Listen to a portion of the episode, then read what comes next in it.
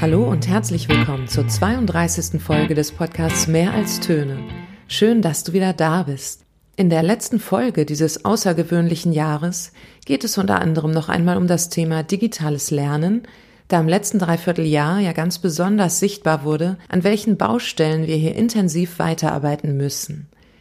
Im Masterseminar Wir entwerfen unser eigenes digitales Lehrwerk beschäftigt uns zurzeit die Frage, wie wir das digitale Lernen in Musik gestalten können und welche Potenziale es uns im Fach Musik eröffnet.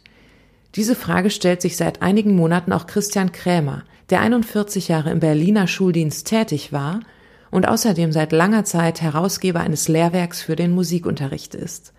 Wir haben ihn ins Seminar eingeladen, um zunächst einmal zu erfahren, wie überhaupt ein Lehrwerk für den Musikunterricht entsteht und was genau dabei alles zu beachten ist. Ich wünsche dir viel Spaß beim Anhören der verschiedenen Ausschnitte unserer Seminarsitzung. Wie bist du denn eigentlich Herausgeber geworden eines Schulbuchs? Wie kam es dazu und wann war das? Wie vieles im Leben wird, es, wird so eine Frage an einen herangetragen. Dass einfach irgendwann jemand anruft und sagt, du, wir wollen da was machen, äh, hast du nicht Lust, dich daran zu beteiligen? Und äh, ich weiß nicht, wie weit man da ausholen soll. Also im Grunde genommen ging es los mit einer Aktion, war, äh, das hieß Passantier. Da waren chilenische Musiklehrer, die nach Deutschland eingeladen worden sind. Und da wurde ich gefragt, ob ich da mitarbeite. Und da habe ich gesagt, naja, warum nicht spannend, mal einen anderen Erdteil kennenzulernen und Musiklehrer aus anderen Ländern. Und da fanden Seminare statt.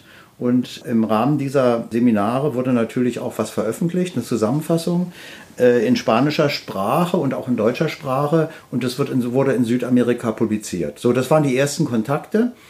Und das ist dann so eine, entwickelt sich bei so einer Geschichte, wie oft im Leben, so eine Kettenreaktion, dass dann plötzlich wieder einer ankommt. Du hast doch da mal was gemacht, hast du nicht Lust und so weiter. Und dann wird das immer mehr und immer mehr. Und dann kam noch mal ein richtiger Schlag, als ich in Ruhestand gegangen bin.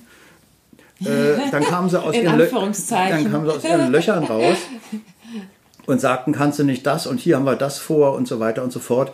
Und momentan ähm, ist es sehr, bin ich wirklich voll beschäftigt damit. Also im Grunde genommen habe ich äh, genau wie ein, jemand anders, der irgendwo arbeitet, einen Acht-Stunden-Tag und auch Wochenende, um all diese Sachen zu koordinieren und das zu machen. Und da, da will ich kurz mal ja. ansetzen. Also er ist eigentlich ein Lehrer im Ruhestand. Er hat eine gute Pension, die er jeden Monat bezahlt bekommt. Also warum machst du das eigentlich jetzt noch?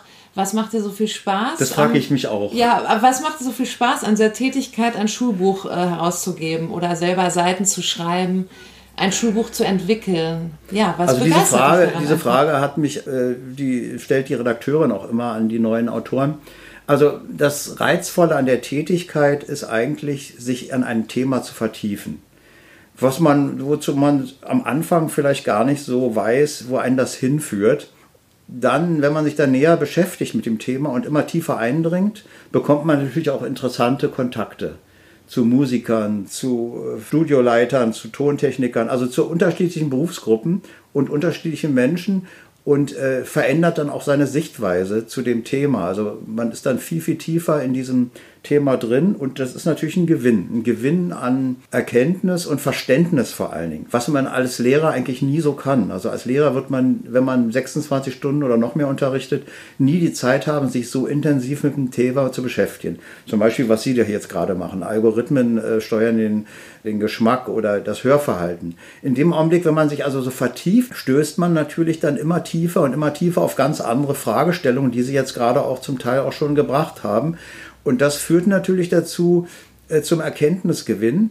Und ähm, die Autoren, die dann so intensiv sich mit dem Thema beschäftigt haben und nachher dann in den Unterricht damit gehen, die sind immer ganz verwundert, dass die Schüler so positiv reagieren und da so mitgehen. Und dann fragen die mich immer, ja, erzählen das immer. Da sage ich, naja, was erwartest du? Die Schüler mögen äh, das eine oder andere nicht verstehen, aber sie haben da wirklich eine, sind sehr sensibel äh, um festzustellen, ob ein Lehrer vorbereitet ist und sich wirklich auseinandergesetzt hat mit dem Thema und wirklich ihnen was mitteilen will oder aber so eine Stunde abreißt. Das kriegen die Schüler mit. Die sagen, hallo, der Typ da vorne oder die Typin, die hat wirklich, äh, will jetzt was Interessantes mir mitteilen und wir machen jetzt ein Projekt und wir gucken mal Algorithmen und wir haben eine Aufgabe und wie ist denn das eigentlich bei uns? Also die steigen dann einfach ganz anders ein in so ein Thema das jetzt in, in so, einem, ähm, so einer Vertiefung äh, entstanden ist, als wenn man das so oberflächlich macht. Und genau das ist der Reiz an so einer äh, Autorentätigkeit, dass man sich wirklich intensiv mit dem Thema mal beschäftigt und auch mal diese Querverweise und Zusammenhänge und Vernetzungen kennenlernt und dadurch dann im Grunde genommen auch immer, nach jedem Schulbuch habe ich also immer einen großen äh, Zuwachs an Erkenntnissen und Verständnissen und natürlich auch Kontakten. Also dieses Vertiefen spielt eine Rolle und natürlich das Arbeiten im Team, dass man wirklich aufeinander angewiesen ist und jeder zuarbeitet dem anderen. Und das ist eben das Spannende an so einer Geschichte. Und Christian, da würde ich kurz nochmal ja, unterbrechen. Ja, unbedingt. Hm? Weil jetzt sind wir schon so bei diesem Arbeitsprozess, wie entsteht so ein Buch. Und ich fände es interessant, wenn du nochmal von Anfang so eine Ausgabe wie, wie die jetzige, es gibt jetzt eine Neuausgabe für Jahrgang 9 und 10. Wie geht das los und wie ist so ein Entstehungsprozess? Was sind da so die einzelnen Schritte? Ist, glaube ich, auch interessant. Also, man darf nicht vergessen, dass ein Verlag, um zu existieren, so ein Buch auch verkaufen muss. Das muss man immer wieder betonen. Ja, da hängen Arbeitsplätze dran und Leute, die tagtäglich dahin rennen in so ein Büro und da arbeiten und ihren Job da machen. Und man will das in irgendeiner Form verkaufen. Das heißt, der erste Schritt ist, dass man sagt, wir müssen mal eine Neubearbeitung machen. Ich will das mal in einem Buch, wo ich gerade arbeite, verdeutlichen. Wenn Sie im Internet gucken, Rondo 910 gibt es noch zu kaufen, ist aber fast 20 Jahre alt. Und das ist ein Riesenproblem dass sich in 20 Jahren sehr viel verändert hat. Wer kauft ein Buch, das vor 20 Jahren rausgegeben worden ist? Also gibt es einen Druck und großes Interesse, äh, Überarbeitungen vorzunehmen und eine neue Fassung zu kreieren. Das gilt übrigens für alle Verlage, ob sie da, egal was sie da nehmen, Schott, äh, Helbling oder egal. Und das ist ein Problem. Man muss also ständig gucken, wie muss ich, wie kann ich mein Buch aktualisieren? Warum aktualisieren? Einmal, gibt es ständig veränderte Rahmenlehrpläne. Das heißt, bevor ich überhaupt anfange, mit so einem, so einem, Buch zu überarbeiten und neu zu machen, muss ich erstmal zwei Dinge beachten. Das eine sind die Rahmenlehrpläne der Bundesländer. Das heißt, der erste Schritt ist, alle Rahmenlehrpläne angucken, überarbeiten, also zusammenstellen, äh, Synopsen bilden von diesen ganzen Dingen und ähm, dann der nächste Punkt, Konkurrenzwerke. Was gibt es eigentlich auf dem Markt, was aktuell ist für 9., 10. Klasse zum Beispiel? So, jetzt müssen wir auf der einen Seite gucken, was ist in den Rahmenlehrplänen, was da gefordert. Warum müssen wir das machen? Weil es gibt Bundesländer, da gibt es eine Zulassungspflicht. Das heißt, man muss sagen, hallo, hallo, wir haben hier ein neues Buch, dürfen wir das bei euch verkaufen im Bundesland? Und dann wird geguckt, wie weit die Inhalte mit den Rahmenlehrplänen übereinstimmen. Das ist die eine Seite. Die andere Seite ist, was gibt es denn auf dem Markt? Also sämtliche Musikbücher angucken, was ist gut, was sollte man vielleicht zum Teil übernehmen, was können wir besser machen. So, diese beiden Bereiche, Rahmenlehrpläne und aktuelle Materialien müssen erstmal untersucht werden und es müssen die, die Daten zusammengestellt werden als Grundlage. Da interessiert mich jetzt, Christian, ähm, was sind deine Qualitätskriterien? Was ist für dich denn ein gutes Buch? Für Klasse 910 zum Beispiel. Das ist also jetzt auch eine Sache, wo ähm, wir von dem persönlichen, individuellen Eindruck ein bisschen abrücken. Wir gehen erstmal davon aus, was wird gefordert und was brauchen die Kunden. Und die meisten und die besten Informationen über Kundenwünsche erhalte ich auf der Didakta. Ich bin also regelmäßig auf der Didakta, das kennen Sie auch. Und übrigens können Sie da auch hingehen und das als Fortbildung beantragen. Sie wissen ja, dass Sie dann als Lehrer äh, ein Recht haben auf Fortbildung. Und als auch gerade als Referendare und als Studenten kann ich Ihnen das nur empfehlen, weil Sie ähm, da auch vergünstigt Material bekommen und wirklich alles, was es gibt, so momentan auf dem Markt sich angucken können. Und die nächste Didakta wird höchstwahrscheinlich in Hannover sein. Und wenn das mit, dem, mit der Corona, mit der Pandemie in irgendeiner Form in Griff zu bekommen ist, wird das wieder stattfinden. Das kann ich Ihnen wirklich nur wärmstens ans Herz legen, äh, mal einen Tag dahin zu gehen und ähm, sich das wirklich mal anzugucken. Was, äh, was sind das für Leute? Wie, äh, wie veröffentlichen sie? Was gibt es für Angebote, um sich da einfach einen Überblick zu verschaffen? Was ist ein gutes Buch? Ein gutes Buch ist eigentlich im Grunde genommen, dass mehrere Bereiche oder mehrere äh, Kriterien von, äh, von Qualitäten haben muss. Eine Qualität ist zum Beispiel Aktualität. Ja, das merken, wenn, wenn Sie zum Beispiel den Schülern ein Buch geben, also meinetwegen unser altes Rondo 19, dann sehen die schon an den Fotos, mhm. äh, das ist ein Buch ihrer, ihrer Eltern oder Großeltern. Ja, also die, das sieht man an der, an der Frisur, an der Kleidung, an vielen, vielen Dingen. Also gerade an den Fotos. Aktualität ist ein Kriterium. Zweite Kriterium ist, dass es, dass die Informationen wirklich richtig sind. Ja, da ärgern sich also viele Lehrer auch, dass da äh, Fehler drin sind, also Fehlerhaftigkeit. Das ist ganz wichtig. Das ist wirklich diese Aussagen, Verständlichkeit. Ja, das ist für die Altersgruppe in irgendeiner Form auch, dass man damit arbeiten kann. Ein Lehrer kauft nur ein Buch, wenn er weiß oder eine Möglichkeit sieht, damit zu arbeiten. Also Verständlichkeit. Nächster Punkt ist, dass man eine Vielseitigkeit hat, ein vielfältiges Angebot von Aufgaben, die eine große Spannweite für Differenzierung haben. Man will also ein Buch haben, äh, was ein Hauptschüler und wo ein Hauptschüler was daraus lernen kann oder Informationen herausfiltern kann und auch jemand, der aufs Gymnasium geht. Und das ist schwierig, also so eine breite Palette, so eine Spannweite zu haben. Das ist also auch ein Merkmal. Und dann ähm, gibt es natürlich das Alleinstellungsmerkmal. Also als Verlag möchte ich natürlich äh, in einem Buch Dinge haben und Inhalte haben, die nicht in allen anderen Büchern auch vorkommen. Also die Frage, wir haben zum Beispiel jetzt das Thema, zum Beispiel das Thema Oper.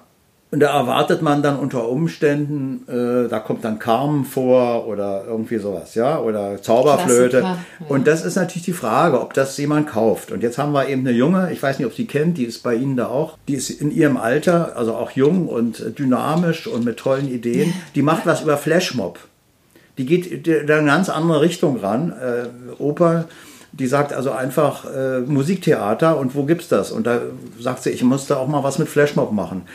Das verrate ich jetzt aber nicht. okay. Aber vielleicht kannst du uns nochmal verraten, du entscheidest ja mit, welche Autorinnen und Autoren für euer Buch arbeiten. Ähm, was ist dir da wichtig? Was müssen die dann mitbringen?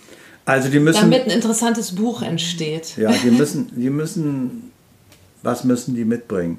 Also das sind auch wiederum mehrere unterschiedliche Aspekte. Einmal müssen sie diese technischen Voraussetzungen haben. Die müssen also mit dem Rechner umgehen können. Die müssen, das klingt jetzt albern. Aber, ja, es klingt wirklich aber, albern. Das sollte man Es klingt albern, aber das ist, also es gibt da Autoren, die, die ein bisschen älter sind, die größte Schwierigkeiten damit haben. Ja? Also, diese, dass man einfach mit den Medien klarkommt. Was auch häufig ein Problem ist, Noten schreiben mit dem Computer wäre nicht schlecht.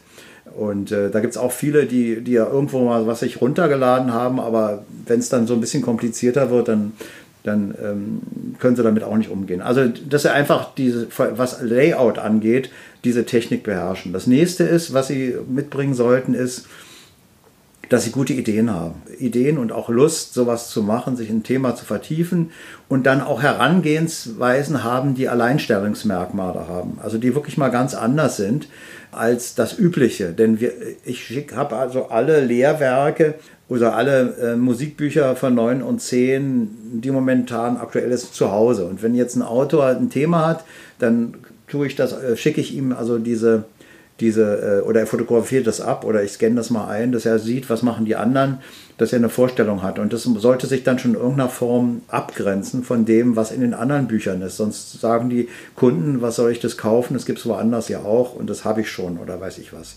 Also das sind so ganz wichtige Aspekte, die Herangehensweise. Ich muss aber jetzt nochmal dazu sagen, es bleibt ja nicht bei dem Buch. Wir machen ja nicht nur ein Schulbuch, sondern wir machen ein Lehrwerk. Das ist also wirklich wichtig zu verstehen.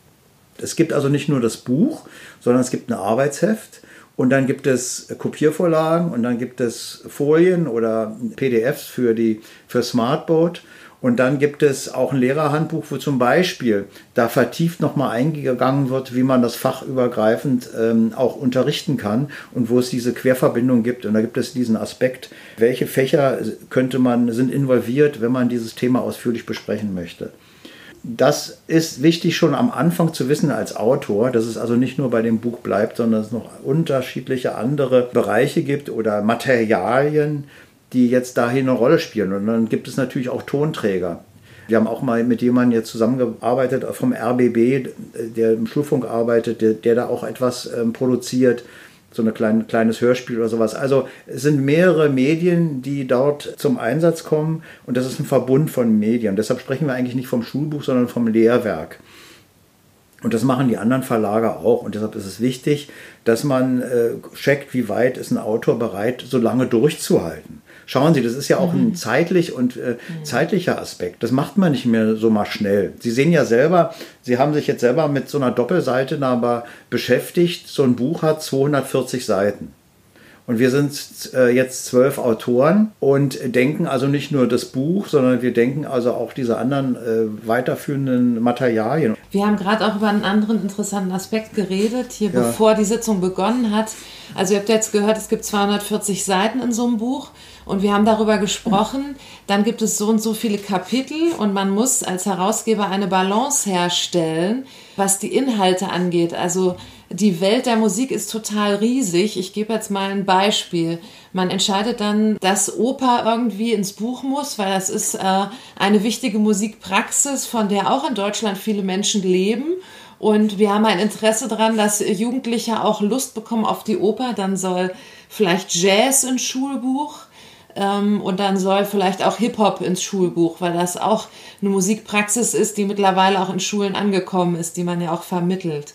Und was mich jetzt interessiert, wie entscheidet ihr denn das, wie viel Platz jeder Inhalt oder jede Musikpraxis hm. bekommt?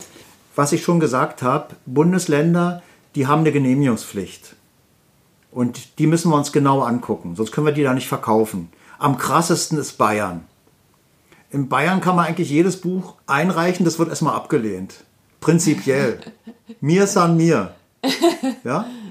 So, das wird erstmal eine hübsche Geschichte. Wir haben mal in Bayern was eingereicht, ein Buch, und da haben wir, ging es um Entführung aus der Serei. Und da haben wir mit den Schülern ein Foto gemacht und haben die so ein bisschen platziert. Die haben sich dann verkleidet und haben dann Osmin dann in irgendeiner Form dargestellt, wie er da gerade seinen Wein trinkt.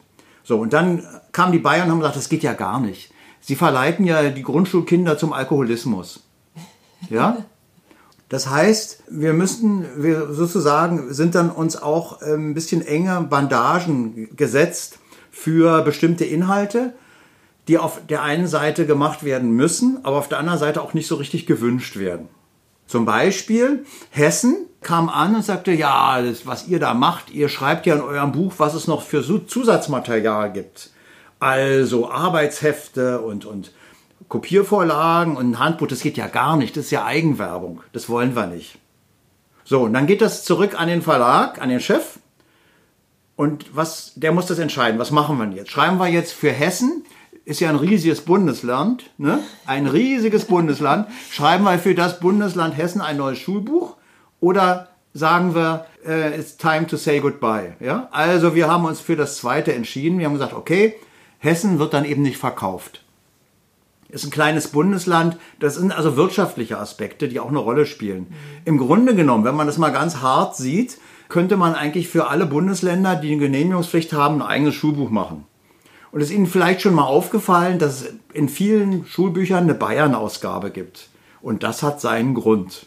Da mussten wir vieles dann umschreiben. Und äh, in jedem Schulbuch, was man in Bayern verkauft, muss die Bayern-Hymne drin sein. Mit allen Strophen. Ja, und wir haben gewagt, die Bayern-Hymne nur den Text abzudrücken, aber die Noten nicht, die Melodie geht gar nicht. In Bayern muss immer in jedem Schulbuch Bayern-Hymne mit Text und Noten sein. Und so sind, äh, gibt es also diese Zwänge der einzelnen Zulassungskommissionen der Bundesländer. Aber andersrum gefragt, wie viel Freiheit hast du denn auch, da neue Themen reinzubringen oder Inhalte? Es gibt die Möglichkeit natürlich, äh, die, äh, diese Themen, die jetzt vorgegeben sind, frei zu gestalten. Also die, so, so konkret sind die Rahmenlehrpläne auch nicht. Es gibt ein paar, die sind schon ziemlich heftig. Ein, wir hatten mal einen, einen Rahmenlehrplan oder einen Rahmenplan, wo die, äh, die einzelnen Tanzschritte des Balletts unbedingt in diesem Bundesland vermittelt werden sollten. Es gibt da also, es macht Spaß, da mal reinzugucken. Äh, das ist teilweise sehr lustig, was da drin steht. Jetzt hatten wir das Problem mit dem Begriff Fort Spinning. Dieser Begriff soll unbedingt rein bei MacPom ins Schulbuch. Und äh, ja, genau, das steht dann drin. Also dieser Begriff Fortspinning, das ist alles ein wichtiges Lernziel, ja, für MacPom. Und da haben wir, ähm, habe ich glücklicherweise das irgendwo unterbringen können. Also da müssen wir einfach gucken, wie kriegen wir das ohne großen Schaden anzurichten, diesen Begriff irgendwo um, dass die. Aber es klingt immer noch so, als wärst du so sehr abhängig von diesen politischen Entscheidungsträgern. Ich glaube, du hast trotzdem auch einen Raum der Freiheit, den du nutzt. Ja, ich sage das ja. Das interessiert mich, genau. Ja, also es gibt natürlich dann auch viele Freiräume und es gibt auch Bundesländer, wo es keine Zulassungspflicht gibt, wie zum Beispiel Berlin. Es gibt wirklich äh, Rahmenpläne von Bundesländern, die Zulassungspflicht haben, die sind nichtssagend wo man sagt, es ist eine Unverschämtheit, sowas anzubieten. Als für, also es ist keine Hilfe für einen Lehrer, der, der einfach sucht äh, nach einer Struktur und, und äh, eine inhaltliche Vorgabe, wo er sich nach, nach sich nach richten kann, orientieren kann. Ja. Was ich mich dann immer frage, wie groß ist der Kreis der Menschen, der dann Ja oder Nein sagen kann? Ist das nur eine Person, die in einem Büro sitzt? Also, Oder gucken sich das zehn Personen aus nein. dem Bundesland an und die sagen, das geht in unserem Bundesland nicht. Also ich nenne mal das krasse Beispiel. Bayern. Ja, bitte. In Bayern werden zwei äh, Gutachter beauftragt, dieses Buch sich anzugucken. Der Verlag muss die Gutachter bezahlen, nicht das Bundesland. Also man mhm. muss sozusagen, wenn man es da verkaufen will, muss man Gutachter, die jetzt die, Schul äh, die Schulverwaltung aus Bayern äh, bestellt, die muss man bezahlen. Und dieses Gutachten entscheidet dann darüber, ob es in dem Bundesland Bayern als Beispiel zugelassen wird oder nicht. Und dann kommt die nächste Entscheidung. Möchte man gerne die Veränderung durchführen oder verzichtet man drauf?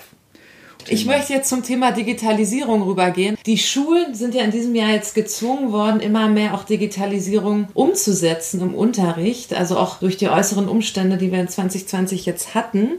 Und ich möchte jetzt als erste Frage mal stellen an dich, hm. welche Potenziale siehst du denn in Digitalisierung, im digitalen Lernen? Was hat das für Potenziale, also, die die Verlage jetzt auch ja, erstmal erkennen müssen? Ne, das ist ja ein Prozess. Das ist ein riesiges Thema.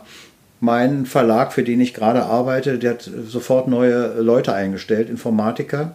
Da ist eine wahnsinnige Aktivität drin. Die Kernfrage ist, wie komme ich dazu, dass wirklich auch eine Gruppenarbeit stattfindet und nicht nur Vorträge. Das ist also eine ganz wichtige Geschichte. Und wir machen jetzt Folgendes. Wir überlegen, wie kriegen wir die Leute also auch dazu, dass die Schüler in Gruppen arbeiten können und natürlich auch analog, dass man das verknüpft. Das Zweite, was wir jetzt machen werden, ist eine Sprechstunde, dass man also direkten Kontakt hat zu Autoren, zu Herausgebern, äh, um bestimmte Dinge abzuklären. Und das Dritte ist natürlich auch, dass man Programme entwickelt, wo Schüler selbstständig mitarbeiten können. Und wir haben gepennt in Deutschland, das muss man wirklich sagen, einen Tiefschlaf, digitaler Tiefschlaf. Und das fällt uns jetzt fürchterlich das auf die Füße. Das wird der Titel der Folge. Das digitaler wird, Tiefschlaf. Ja, ja, ja, ist auch schön. Das ist ein schöner Titel. Also digitaler Tiefschlaf. Und ähm, äh, das ist ein Riesenproblem. Und das lässt sich leider auf die Schnelle nicht äh, regeln. Aber es gibt also gerade junge Leute, so wie Sie auch sind, Studenten und, und Musiker, die das in irgendeiner Form jetzt nutzen. Wir haben jetzt darüber geredet, was zeichnet ein gutes Schulbuch aus. Ähm, dann muss man das ja genauso fragen, was zeichnet gute digitale Materialien aus, die man anbietet und was sind da Unterschiede? Was muss man da jetzt neu bedenken? Ursprünglich haben wir als Material angegeben, äh, ausgegeben ein Buch und eine CD. Und er hat gesagt, hallo, geht so nicht in dem Augenblick, wenn wir anfangen, dass die Schüler also mit äh, bei 7.8 mit Audacity arbeiten, müssen wir denen auch Materialien geben, wo sie weiterarbeiten können. Dass man also Materialien bekommt, zusätzlich, mit denen man digital arbeiten kann. Und da bin ich jetzt auch am gucken, wie weit ich jetzt, äh, wie weit der Verlag da mitgeht. Die Entwicklung ist rasant und ich möchte gerne, weil ich gerade mit MooScore was mache, dass die Schüler dann auch eine Möglichkeit haben, auf so einer Hybrid-DVD sich Materialien runterladen zu können, weil äh, es gibt Programme, das sind so diese beiden, die wirklich gut funktionieren, wo sie dann auch Aufgaben bekommen, wo sie mit den Materialien arbeiten. Und da sind wir dran, dass also dieses, diese Playback-CD-Sammlung dann erweitert wird mit einzelnen Dateien, die, mit denen sie auch arbeiten können. Und das ist eben Muscore und äh, Audacity. Und das habe ich gemacht mit Audacity. Da gibt es, wo die sagen, also äh, ich sag, will nur das Beispiel noch nennen, weil das wirklich wichtig ist. Aufgabe war folgendes, äh, Beatles mit Rolling Stones zu vergleichen und dann ähm, die späten Beatles die Technik der späten, ähm, späten Beatles, also Rückwärtsspuren, Geräusche und so weiter, zu übertragen auf den Titel von den Rolling Stones Satisfaction. Ja? Den Titel einfach mhm. mal mit den Mitteln zu bearbeiten. Und das geht natürlich nur, wenn ich äh, die Software habe und wenn ich dann äh, damit experimentieren kann. Das heißt also, dass man äh, anfängt, Programme hineinzunehmen, Software hineinzunehmen in so ein Musikbuch und in so eine Arbeit, die ähm, selbstständiges Arbeiten oder Arbeit in Gruppen ermöglicht. Und mhm. die, die Verlage, die Musikschulverlage, die jetzt da nicht mitziehen, die werden relativ schnell Probleme bekommen.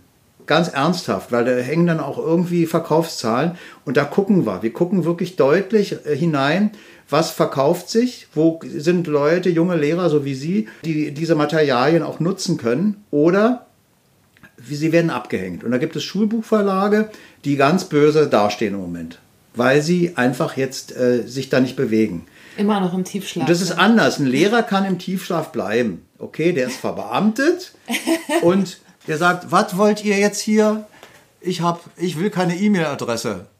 So, dann gehen Sie mal disziplinarisch gegen den vor. Viel Spaß. Der hat dann eben keine. Dem schicken Sie eine Brieftaube oder ein Einschreiben oder vielleicht hat er Fax. Potter mit ja, der Eule. Die Eule, ja. In Bezug auf das Thema Digitalisierung an Schulen kamen wir im Seminar dann auch wieder auf ernstere Themen zu sprechen. Und zwar ganz konkret auf das Problem, dass in diesem Jahr die weiter wachsende soziale Ungleichheit innerhalb Berlins besonders sichtbar wurde – Christian Krämer hat Folgendes beobachtet. Wo ich das große Problem sehe, ist, dass es die Schere auseinandergeht. Ich habe einen Kollegen, mit dem ich zusammen das Schulbuch jetzt mache. Der arbeitet in Reinickendorf am Gymnasium und die haben alles. Die haben alles, was sie brauchen und haben in ihrer Klasse äh, zwei Tablets ausgeben müssen.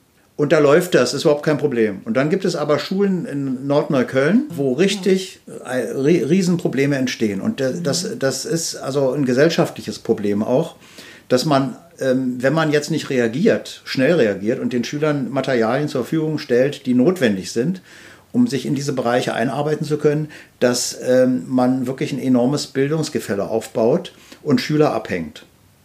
Und das ist jetzt ein politisches Problem. Und ähm, der zweite Aspekt ist natürlich Lehrer, die ein bisschen älter sind als Sie. Inwieweit kann man die dazu bringen, sich mit diesen Dingen auseinanderzusetzen? Und das ist auch ein Problem. Also die Lehrer müssten im Grunde genommen intensiv, wirklich mhm. ganz, ganz intensiv fortgebildet werden und dazu auch gebracht werden, verpflichtend, ja. dass sie sich mit diesen Dingen beschäftigen. Denn ich mache die, die Tongeschichten, CDs sind es noch, aber wir, irgendwann wird es Streaming sein. Und ich bin ständig am gucken, wie die Entwicklung ist und wie das weitergeht. Und wenn man, das ist mit diesen digitalen Dingen, und das wissen Sie als junge äh, Lehrerinnen und Lehrer am besten, wenn man sich nicht ständig informiert und ständig äh, guckt, äh, wohin geht die Reise, dann ist man ganz schnell abgehängt. Und wenn Jens, ich habe Kollegen gehabt, die also wie gesagt noch nicht immer eine E-Mail-Adresse haben und sagen, was, ich wäre in fünf Jahren pensioniert, was soll ich jetzt mir einen Laptop kaufen? Ich habe ein Handy und fertig. Also das ist ein Riesenproblem der, des digitalen Tiefschlafs hier in Deutschland. Ein Riesenproblem. Und äh, das ist die Frage, wenn wir also da nicht was machen, das sind also hat jetzt mit Musikunterricht alleine eigentlich nichts zu tun. Das geht einfach dann, ist ein gesellschaftliches Problem. Wenn wir das nicht schnell in den Griff kriegen, dann werden wir damit auch große Probleme haben, wirtschaftliche Probleme, weil das, man kann da in diesem Bereich nicht verharren. Und was Musik angeht, gibt es eine Möglichkeit über äh, Programme, zum Beispiel eine Gruppenarbeit so zu organisieren, dass man also sozusagen ein Audiofile verschickt und die Leute dann da ein Element dazusetzen und das dann weiter äh, verschicken. Was man sozusagen im Baukastensystem Songs, Lieder, äh, mhm. musikalische Sachen zusammensetzt. Das ist zum Beispiel eine Sache, die funktioniert. Wir sind jetzt auch dabei, Guidelines zu komponieren und so einzuspielen im Studio und dann das weiterzugeben und dann die einzelnen anderen Instrumente dann hinzuzunehmen. Also da ist es möglich. Und ansonsten sind wir natürlich, äh, überlegen wir natürlich, wie wir jetzt wirklich ähm, Gruppenarbeit und Projektarbeit ermöglichen können mit digitalen Mitteln. Und das sind, wie gesagt, jetzt, das, das hat, sagte ich aber auch schon, das Hauptproblem ist eben, dass man wegkommt vom Vortrag und hinhören und fragen, sondern dass man auch zusammenarbeiten kann mit den Sachen. Und da sind wir dran. Das war die 32. Folge des Podcasts Mehr als Töne. Wenn du noch einmal zurückblicken möchtest und dich das Thema soziale Gerechtigkeit interessiert, insbesondere die Frage, wie Lehrerinnen in der Praxis mit diesem Thema umgehen, dann empfehle ich dir, die Folge vom 11. Mai diesen Jahres anzuhören, die du auf dem Blog www.mehralstöne.de recht schnell findest. Darin hat die Studentin Donja Soleimani den Musiklehrer Felix Oeser interviewt, der am Campus Rütli in Berlin-Neukölln unterrichtet. Ich danke nun Christian Krämer für seinen unterhaltsamen Beitrag zu dieser Podcast-Reihe. Wir freuen uns über Feedback und Kommentare auf dem Blog zu Mehr als Töne. Die nächste Folge erscheint im neuen Jahr. Dann wird der Musikethnologe und Musikvermittler Eckhard Pistrick mein Gast sein. Ich freue mich, wenn du in 2021 weiterhin dabei bist, bedanke mich für dein Interesse in diesem Jahr und wünsche dir nun viel Spaß beim Weihnachtslieder spielen Kekse essen und Musik hören.